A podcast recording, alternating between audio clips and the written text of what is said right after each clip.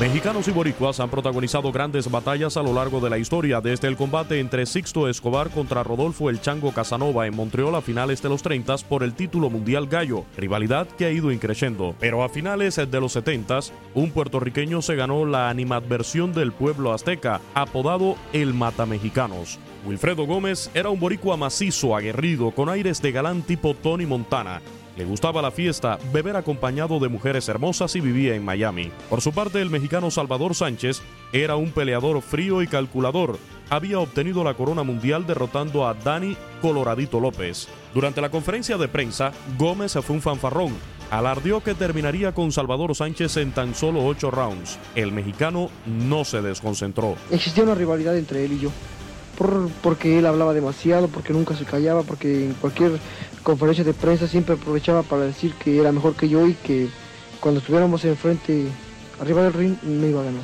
Es así como la noche del 21 de agosto de 1981, la Casa de los Campeones, el legendario César Palace de Las Vegas, rompió muchos récords. El circuito cerrado generó más de 2 millones y medio de dólares, una cifra escalofriante para aquellos tiempos. Los boletos alcanzaron cifras récords de hasta 5 mil dólares y una multitud se reunió en la arena al aire libre acondicionada en el estacionamiento trasero del hotel para presenciar lo que se anunció como la batalla de los pequeños gigantes. Antes de enfilarse al ring, Wilfredo tocó la puerta del vestidor de Salvador para gritarle tómate una foto para que te reconozcas después de la pelea. Una orquesta acompaña al de Puerto Rico en su camino al ring. Cantan algo así como llegó Wilfredo, llegó Wilfredo, tirando a matar. En su esquina todos bailan con los brazos arriba, siguiendo el ritmo.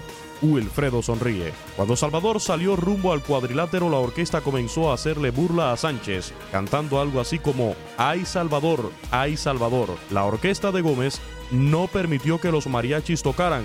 Salvador se rió de eso. El referee es Carlos Padilla, los boxeadores quedan de frente y Sánchez se porta un poco burlón, sonriendo de frente a Wilfredo como si ya quisiera comerse el pastel. La pelea está pactada a 15 rounds. La campana suena por fin. Aquí arranca la batalla de los dos pequeños gigantes. Vamos a seguirla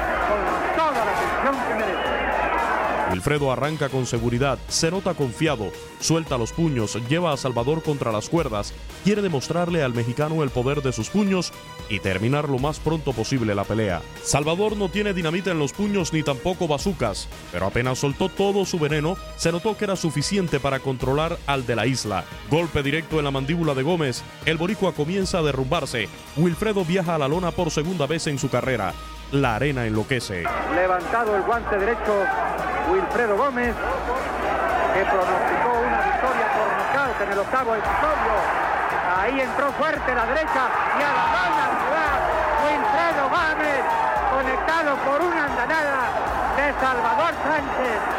Se levanta y anda flojo sobre las piernas Wilfredo Gómez. El referee le aplica la cuenta de protección y viene por él el mexicano. En la pausa entre el primero y el segundo round, Cristóbal Rosas le habla a su pupilo. No es justo que te lo acabes ahorita. Ya lo tienes, pero no te lo acabes. Llévatelo unos rounds más. Yo te digo, solo sigue así, cuídate de su izquierda. En el tercer round, Gómez alcanza en varias ocasiones el rostro de su rival. Cuando el round está cerca del final, Salvador Sánchez conecta una izquierda en el rostro de Gómez, quien se estremece. La gente le pide a Sánchez que se coma a su presa. Usando su brutal y precisa zurda, Salvador Sánchez masacra el rostro de Gómez. Al final del cuarto round, el tiro está tan prendido que hay un conato de bronca luego de que suena la campana. Quinta vuelta, Wilfredo sacude dos veces la cabeza del mexicano, quien no se inmuta y con un movimiento magistral sale del acoso. Cuando el episodio está por terminar, la ceja de Gómez comienza a sangrar ante el castigo del peleador azteca y el boricua es salvado por la campana. Llega el sexto, Salvador sale con todo, no deja de jalar el gatillo y todas sus balas entran. Wilfredo abre la boca para darle entrada al valioso aire que le permita seguir creyendo en un milagro.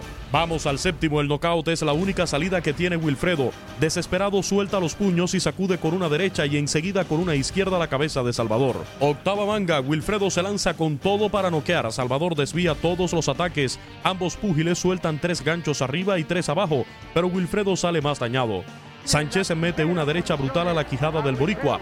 El cuerpo de Gómez se descompone en el aire y al ir de bajada se sostiene de las cuerdas.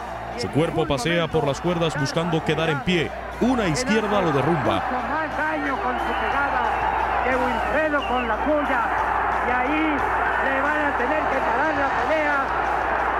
El interviene y lo manda a una esquina neutral. Y le va a aplicar la cuenta de protección, pero ya no se para. Se levanta Wilfredo y ya no sigue la pelea. Y ha ganado por nocaut técnico en el octavo episodio el mexicano Salvador Sánchez. Ante el alarido del público asistente, el mexicano comienza a brincar sobre el ensogado.